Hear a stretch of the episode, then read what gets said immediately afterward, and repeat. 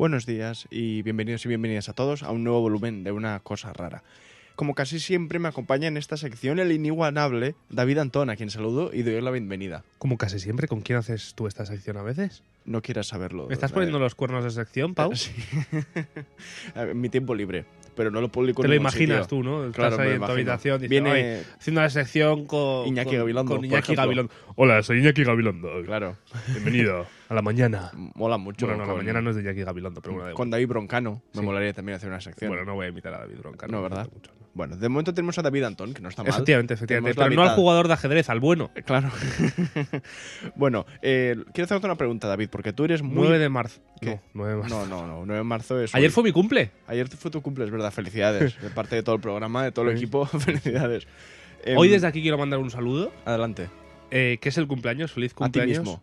A José María, Ah, José María. trompetista, eh, que no creo que escuche este programa, Felicidades, porque Chema. tiene cumplirá sus 80 y Ah. muchos, muchos. O no, Quizás sea un ex trompetista más que un trompetista. Uy, no te creas, ¿eh? Ah, no te, ahí- ahí no te sigue, creas, sí. sí, sí, no te creas. Bueno, pues felicidades desde aquí, 16 de marzo. Muy bien. Em, te Y quiero a hacer una pregunta. también. Ah, venga, Ander también. Todos. ¿Alguien más? Es que estoy así recordando cumpleaños. sí. Eh, tú, que eres muy vasco y mucho vasco, eh, Bueno, sí. quiero preguntarte, porque si te digo Cantabria, ¿qué cosa te viene a la cabeza?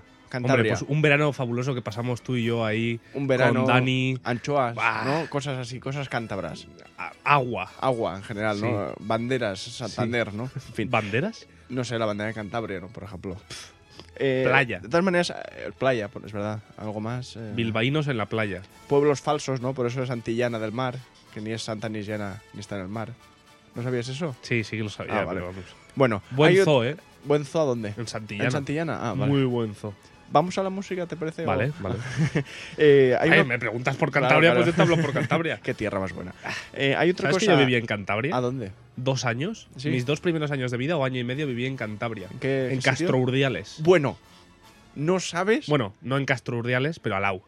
Bueno, bueno, bueno. Déjame seguir, David, que es que, es maravilloso esto. Seguramente, vale, hay otra cosa que tú y yo como músicos deberíamos ser capaces de relacionar con las tierras cántabras, pero por desgracia muchos no conocemos la historia que a continuación contaremos, cuyo protagonista cántabro ha sido uno de los grandes tabús de la música española desde el siglo pasado. Hablamos del director de orquesta español más importante de la primera mitad del siglo XX y de un hombre que a su muerte iba a firmar un contrato que lo convertía en el director mejor pagado del mundo. Su nombre, Ataulfo Argenta.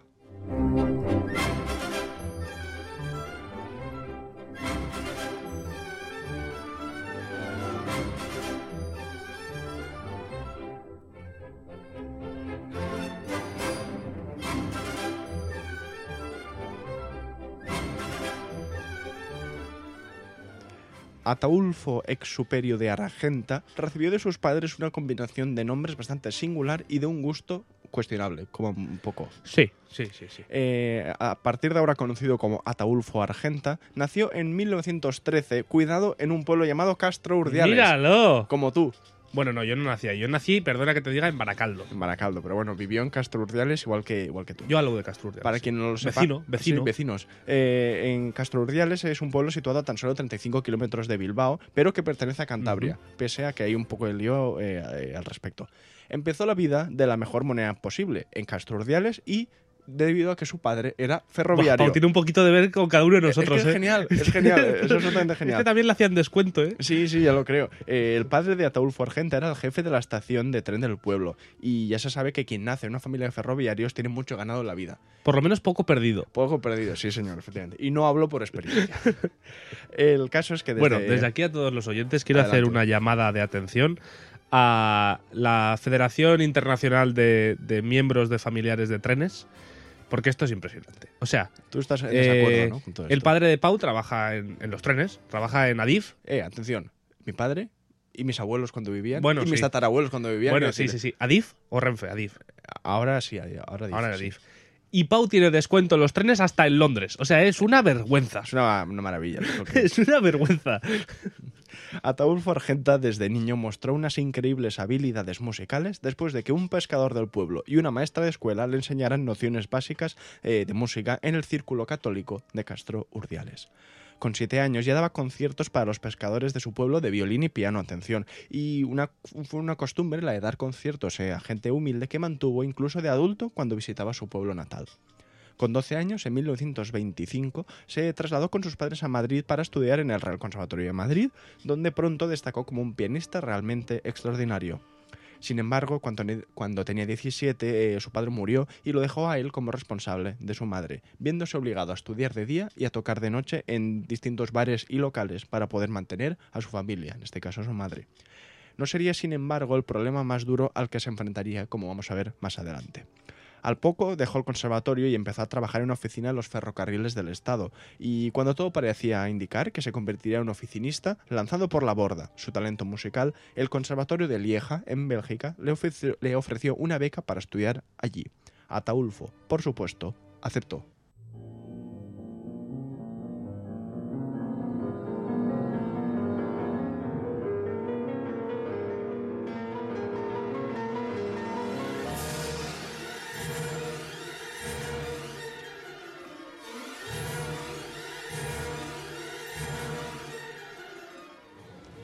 Durante su primer periodo viviendo lejos de España, Argenta descubrió a compositores y músicos que en España no gozaban de popularidad, como Mahler o Bartok, que hablamos de, pues de los años 30 más o menos, eh, cuya música pues eso no estaba aceptada del todo y mucho menos en España.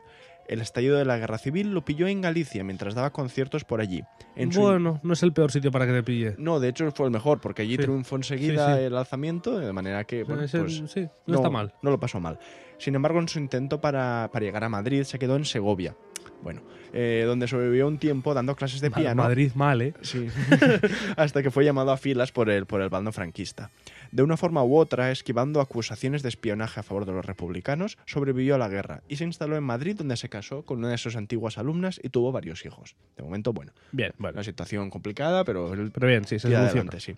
El siguiente país en guerra donde decidió instalarse fue Alemania, ya que se marchó a Kassel en 1941 para seguir estudiando mala fecha para irte, ¿eh? Y tanto. No había tenido suficiente y dijo, yo he vivido una guerra en España, pero casi que me apetece vivir en otro lado. Entonces se marchó a Alemania en plena guerra mundial. Pues bien. Em, entre la guerra y los bombardeos aprendió el oficio de director de orquesta junto al maestro Karl Schurricht, hasta que finalmente, y con razón, regresó a España en 1943. Dos años después, atención, creó la Orquesta de Radio Nacional, una agrupación que duró más bien poco, ya que fue disuelta enseguida por las autoridades cuando Ataulfo se negó a despedir a los músicos que habían formado parte del bando contrario de la guerra. O sea, desde el régimen se le dijo, eh, vamos a depurar esto y vamos a quitar a todos los músicos, pues en este caso republicanos, y Ataulfo dijo, no, y pues la orquesta, y tal y como había eh, aparecido, desapareció. Sí. Eh, o sea, que este fue el primer director de la antigua orquesta. Claro, o sea, esto fue como... Porque los oyentes... Claro, todos sabemos que la orquesta de la radio española, esta que había formado Taulfo y que se disolvió tan rápido, eh, tan rápido y que hoy es la orquesta de la radio TV, eh, se formó 20 años después, en realidad, de todo esto, y su primer director, Antonio, Antonio Rosmarva, nosotros lo conocemos y es amigo del programa. Hombre, amiguísimo. Eh, la gran época como director de Ataulfo Argenta comenzó en 1948, cuando comenzó a dirigir la Orquesta Nacional de España, llegando a dar entre 80 y 100 conciertos en su primer año, que son unos cuantos. Unos cuantos bastantes, sí. En ese momento fue invitado para dirigir orquestas como la Orquesta Sinfónica de Londres o la Orquesta Nacional de Francia, con quienes programaba obras de compositores españoles en el exilio, como estas obras que escuchamos del compositor Salvador Bacarís.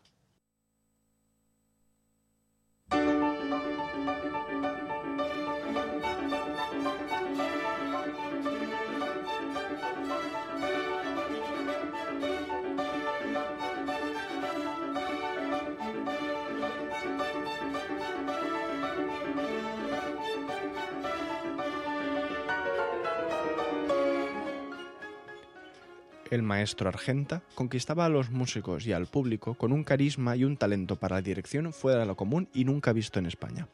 A la vez, observó cómo algunas de las personalidades musicales más asociadas al régimen franquista empezaban a verlo con malos ojos por su poco interés por seguir las directrices artísticas del momento y por criticar abiertamente la situación musical de España en el extranjero. Ataulfo era un gran experto en la música de Manuel de Falla, eh, uno de los compositores predilectos de, este director, y en una ocasión dijo que... Después de Falla, los creadores españoles no han hecho nada que merezca la pena. Por lo que sea, eh, esto no sentó nada bien. A gente de, como Joaquín Rodrigo, valenciano ilustre, que eh, gozaba de una posición muy acomodada en el régimen. Y no agradeció que un hombre de la calidad musical eh, de Argenta y también con tanta fama en el extranjero fuera diciendo por ahí que los compositores de su país pues, no valían nada. Pese a todo, consiguió que lo dejaran tranquilo gracias a sus éxitos musicales con la Orquesta Nacional, que consiguió con Ataulfo Argenta alcanzar su nivel más alto. Lo llevó a París, se lo llevó a Bélgica, se lo llevó a Suiza y siempre con grandísimos resultados. Harto de persecuciones y de que todos sus movimientos estuviesen siempre bajo sospecha, aceptó el puesto de director titular de la orquesta helvética de la Suisse Romande. Sin embargo, pocos días antes de firmar un contrato para marcharse de gira a los Estados Unidos con esta orquesta, ocurrió una tragedia.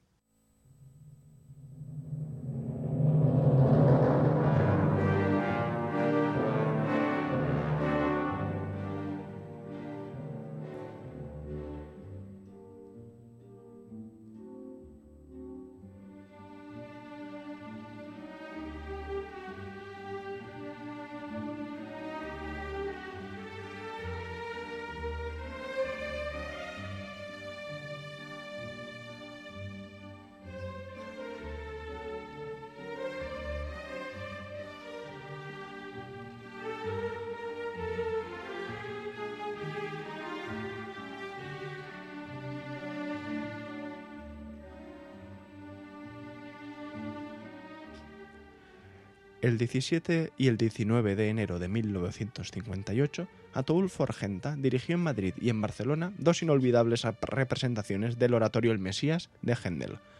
Dos días después, el maestro se reunió en secreto con su alumna Sylvie Mercier, francesa de 23 años, en la casa de él en Los Molinos, localidad situada en la Sierra de Guadarrama, en Madrid.